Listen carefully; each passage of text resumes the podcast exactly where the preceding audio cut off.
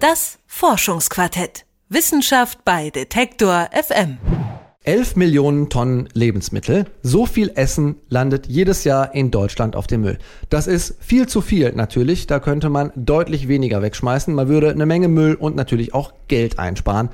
Aber woher will ich wissen, ob Lebensmittel noch gut sind oder nicht. Es gibt das Mindesthaltbarkeitsdatum, das endet allerdings schon bevor das Essen schlecht ist. Ist ja ein Sicherheitsfaktor.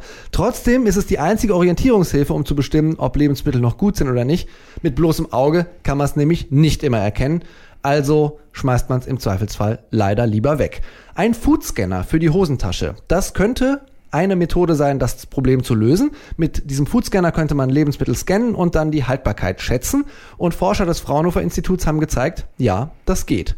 Meine Kollegin Eva Weber hat mit dem Projektleiter Robin Gruner gesprochen und ist jetzt bei mir im Studio. Hallo Eva. Hallo Christian.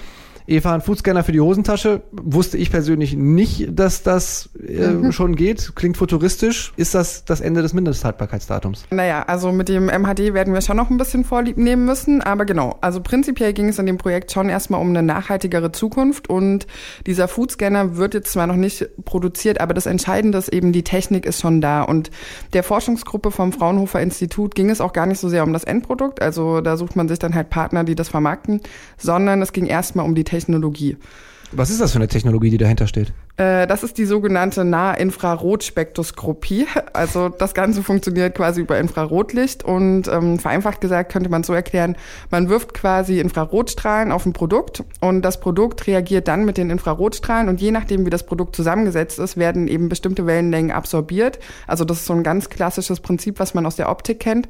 Und dann gibt es einen Sensor, der misst, welches Spektrum an Licht reflektiert wird. Und anhand dieses Spektrums weiß man dann, woraus das Lebensmittel zusammengesetzt ist, in welchem Zustand es sich befindet und in welchem Reifegrad es ist. Und woher weiß dann der Computer, den ich da in der Hand halte, tatsächlich, was ist jetzt reif und was ist schon überreif oder verdorben? Also man braucht schon erstmal Daten, die gesammelt werden müssen. Das heißt also, man untersucht Lebensmittel und erstellt einen Datensatz, welches Spektrum bei einem bestimmten Reifegrad zurückgeworfen wird. Also wir können das anhand eines Beispiels einfach deutlich machen. Ähm, man nimmt so einen Batzen Fleisch und scannt den dann in unterschiedlichen Stadien und speichert diese ganzen Daten. Und wenn man dann irgendwann mal im Supermarkt ist und wieder die gleiche Fleischsorte scannt, ähm, dann können diese Daten abgeglichen werden. Und dann weiß man eben anhand des Vergleichs, wie frisch ist das Fleisch oder ist es schon verdorben. Und insgesamt ist es aber tatsächlich immer unterschiedlich. Das hat mir auch Robin Gruner, der Projektleiter, so erklärt. Es ist halt so, es gibt keinen keinen universellen Indikator über, äh, über Verfall oder, oder, oder Frische. Also das, das muss man bei jedem Lebensmittel individuell untersuchen, welche Prozesse da einsetzen oder welche Eigenschaften die Lebensmittel jetzt äh, aufweisen. Und es gibt sicherlich Lebensmittel, da geht es einfacher. Das hat sie jetzt in unserem Projekt gezeigt. Ähm, bei der Tomate, da kann man das relativ gut verstehen. Das sind halt Einflüsse wie, wie Festigkeit und Zuckergehalt, die da eine große Rolle spielen. Wenn man jetzt zum Beispiel an das Hackfleisch denkt, da ist es schon äh, komplizierter. Ja, also Infrarotlicht ist aber jetzt auch nicht erst äh, gestern erfunden worden.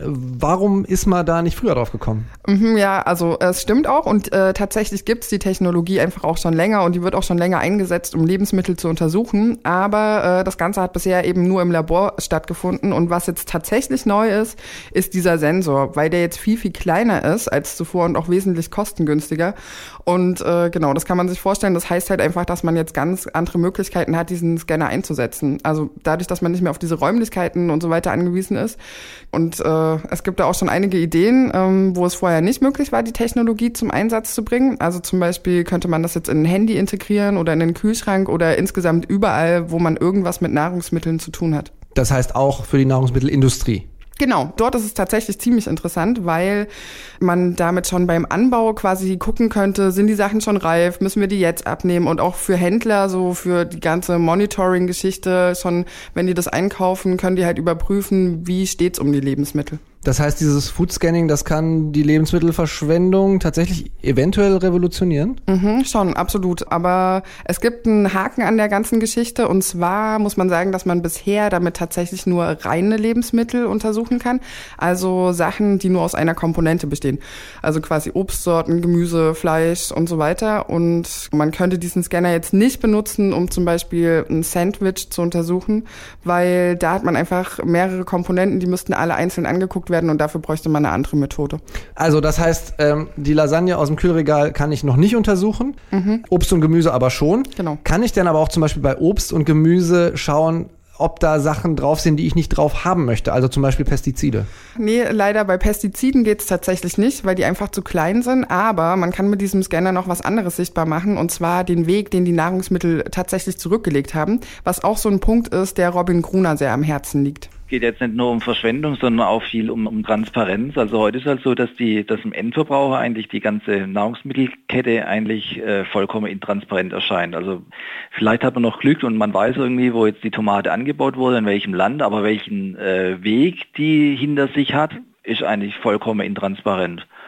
Und ähm, da ist halt wichtig, ähm, ja, eigentlich äh, Transparenz zu schaffen. Und da trägt halt die, die unsere oder die Technologie, die wir jetzt untersucht haben, schon kann dazu einen Teil beitragen, indem man einfach ähm, ja, ein Werkzeug zur Verfügung stellt, das halt bestimmte Parameter messen kann oder sichtbar machen kann, die man jetzt mit bloßem Auge oder mit dem Taschsinn nicht ermitteln kann. Das heißt, auch wenn uns das Mindestbehaltbarkeitsdatum noch erhalten bleibt, dann ist das trotzdem eine einigermaßen zukunftsfähige Technologie. Und ich habe so ein bisschen bei dir rausgehört, Eva, du würdest dir so einen Foodscanner sofort zulegen. Ja, auf jeden Fall. Also ich habe auch, während äh, ich mich damit beschäftigt habe, dachte ich mir auch mehrmals, dass es halt unheimlich praktisch ist. Also gerade auch äh, zum Beispiel nie wieder vergorene Milch im Kaffee zu haben. Klingt gut. Bei mir wird Milch allerdings nie schlecht. Allerdings beim Joghurt zum Beispiel, den ich dann manchmal doch ein bisschen zu lange im Kühlregal stehen lasse, mhm. könnte es bei mir auch helfen. Über Foodscanner für die Hosentasche, genauer gesagt die Technologie dahinter, hat meine Kollegin Eva Weber erzählt. Sie hat mit dem Projektleiter Robin Gruner vom Fraunhofer Institut gesprochen. Und in der nächsten Folge vom Forschungsquartett, da nehmen wir uns ganz besonders viel Zeit und die werden wir auch brauchen, denn wir schauen auf das große Thema Europa, auf europäische Krisen, auf Ungleichheit und die europäische Rechtegemeinschaft. Darüber haben meine KollegInnen Lara-Lena Gödde und Lukas Gilbert nämlich mit Wissenschaftlern vom verschiedenen Max-Planck-Instituten gesprochen. Was dabei herauskam, das hören Sie nächste Woche. Das Forschungsquartett. Wissenschaft bei Detektor FM.